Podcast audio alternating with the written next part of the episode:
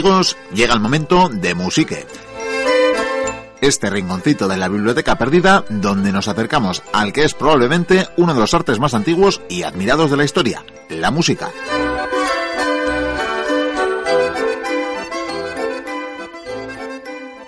Y tenemos aquí con nosotros a Javier Senderos, que creo que nos trae un tema muy propio de estas fechas que se avecinan. Pues sí, ya que es el último musique del año y el más cercano a la Navidad, eh, nos vamos a adelantar unos días, menos eso sí que las grandes superficies en las que la Navidad ya ha comenzado hace tiempo, y vamos a hablar de los villancicos. Hombre, estos cantos populares llenos de alabanzas a Jesús y al resto de la familia. Pues realmente eso es lo que nos viene a la mente cuando oímos esa palabra, villancico. Navidad, Belén, Niño Jesús, niños cantando, el olenchero, Rafael, el tamborilero. Tal que esto.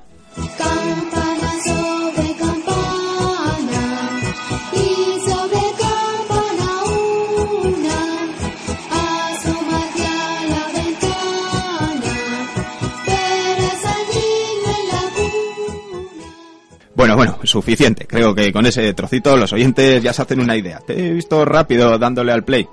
Hombre, es que cuando me dijiste que íbamos a hablar de villancicos, pues me preparé el arsenal. Pues siento decirte que igual es el único que pones, por lo menos de este tipo, esta noche.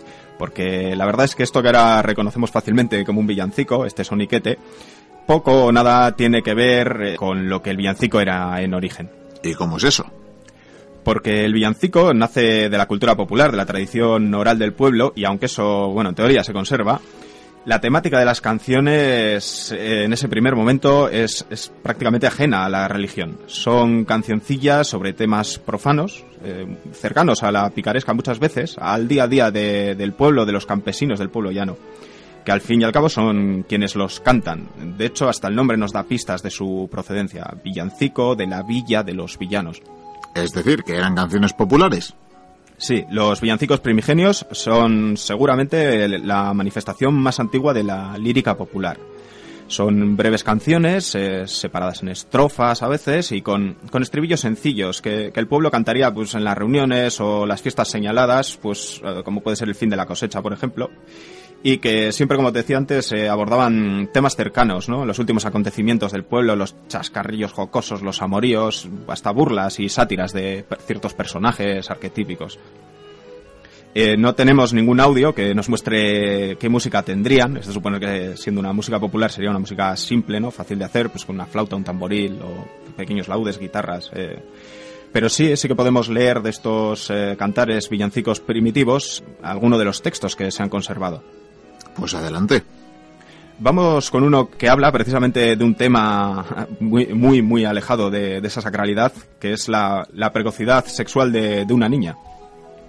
Empezaré yo. Dice así, la niña gritillos dar no es de maravillar. Mucho grita la cuitada con la voz enmesurada, por severa asalteada. No es de maravillar. Amor puro la venció, que a muchas engañó. Si por él se descibió, no es de maravillar. Temprano quiso saber el trabajo y placer, que el amor nos faza ver, no es de maravillar. A los diez años cumplidos fueron de ella conocidos todos sus cinco sentidos, no es de maravillar. A los quince que fará, esto no se deberá por quien la practicará, no es de maravillar. Muy curioso, ¿de qué época estamos hablando? Pues esto que acabamos de recitar es un canto titulado como Villancillo, que no Villancico, y que de forma anónima está recogido en el cancionero de Herberay des Arts, una recopilación de canciones fechadas entre 1461 y 1464. O sea, al final de la Edad Media. ¿Esa es la época en la que nace el villancico? Como hemos dicho, el villancico es de origen y uso popular y es de suponer que es anterior a esta época y que se ha ido transmitiendo y creando al mismo tiempo de forma oral. De hecho, existen similitudes de forma y métrica entre los villancicos y otras formas tradicionales como las cántigas galaico-portuguesas, la canción cegelesca o, la bayata italiana. Pero es justo en ese periodo, al final de la Edad Media, cuando empiezan a recopilarse por escrito, y es a partir de entonces cuando se documenta por primera vez el término villancico, en textos como ese cancionero de Herberay de Sartres o el cancionero de Estúñiga, o los más tardíos cancionero musical de Palacio o el cancionero de la Colombina. ¿Y sabemos a qué se debe ese interés repentino por registrar esas canciones? Básicamente a una moda. parece que a mediados del siglo XV se despiertan las cortes eh, de Aragón, Navarra, Castilla y Portugal el interés por las canciones populares, o por las canciones que cantan los villanos, mejor dicho. Puede ser que por cierta influencia italiana de la corte de Nápoles, de donde también se dice que surge ese primer impulso. Entonces es cuando los poetas y trovadores de la corte comienzan a, imitar, a hacer suyo eh, esa lengua más vulgar y la forma de esas canciones, esas canciones que, lleva cantando el pueblo ya no tiempo, y surge así lo que se conoce como el villancico cortés, que es mucho más estilizado que, que ese de la calle, y bueno, del que, por ejemplo, un autor destacado puede ser Juan de la Encina, estos eh, compositores, de, poetas de, la corte, van a imitar esas canciones de, la calle y, a veces las recogen tal cual, pero muchas otras las transforman, les agregan estrofas, combinando diferentes métricas. Se acaban convirtiendo en un género muy popular y que va a alcanzar su punto álgido en el siglo XVI. Y por supuesto va a llegar hasta donde estos pueblos se extiendan, como puede ser América. Ajá, pero el elemento religioso, ¿cuándo se introduce entonces? Y ya en un primer eh, momento, aunque son las menos, se pueden encontrar villancicos que abordan pues, ciertos temas religiosos. Ah, precisamente porque hay que tener en cuenta que muchos de los primeros poetas y compositores, esos que hacen esas primeras compilaciones, son, son religiosos, como por ejemplo Mateo Flecha apodado el Viejo de Olot o Juan de Encina, que hemos hablado antes de él. Pero bueno, para que se extienda y se generalice esta temática religiosa hay que esperar al siglo XVI, precisamente cuando la Iglesia decide que para acercar la fe católica al pueblo hay que expresarse en su mismo idioma, en ese idioma vulgar, abandonar el latín en el que se difundía la religión y los mensajes, y del mismo modo que traduce la liturgia, eh, para transmitir los misterios de la fe al populacho, pues comienzan también a, a, crearse con el formato del villancico, ese que precisamente tanto gusta al pueblo, pues esas composiciones con tema religioso. Ahora sí que podemos escuchar un ejemplo musicado. ¿De quién? Pues afortunadamente existen varios grupos que recuperan estas músicas antiguas, por ejemplo Oxford Camerata, pero vamos a poner esta vez al grupo noruego Calenda Maya, que hace una versión, creo yo, más cercana al carácter popular del villancico. ¿Y qué canción es exactamente la que vamos a escuchar? El título es Riu Riu Chiu, un villancico anónimo, aunque hay quien se lo atribuye a Mateo Flecha, y que se recopiló en la corte de Valencia, pero fue publicado en Venecia por el impresor Jerónimo Escoto. Escuchemos Riu Riu Chiu, villancico publicado por primera vez en 1556 y recopilado en un cancionero de singular y largo título.